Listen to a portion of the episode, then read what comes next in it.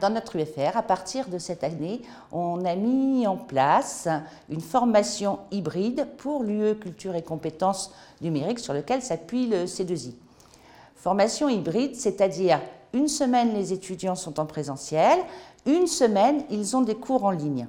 Même quand ils ne sont pas à l'université ou même quand ils ne sont pas en présentiel, on a toujours le moyen, et eux également, de communiquer les uns avec les autres pour, euh, euh, pour savoir ce qu'ils n'ont pas compris, pour nous demander des précisions sur un devoir. Par ailleurs, ça leur apprend à utiliser ces mêmes épis, cette même plateforme pour les autres enseignants. C'est une habitude qui se crée chez eux pour aller voir tous les autres épis de la composante.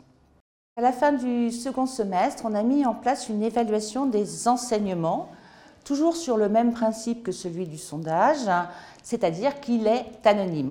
Globalement, 80% des étudiants sont satisfaits de cette progression, un cours en présentiel, un cours en ligne. Ils ont trouvé que cette formation, dans son ensemble, c'est-à-dire pas seulement les outils bureautiques, mais aussi la culture du numérique, mais aussi le droit de l'Internet, le droit à l'image, etc., étaient essentiels pour leur formation. Et globalement, à 75%, ils sont ravis de la mise en place de cette formation.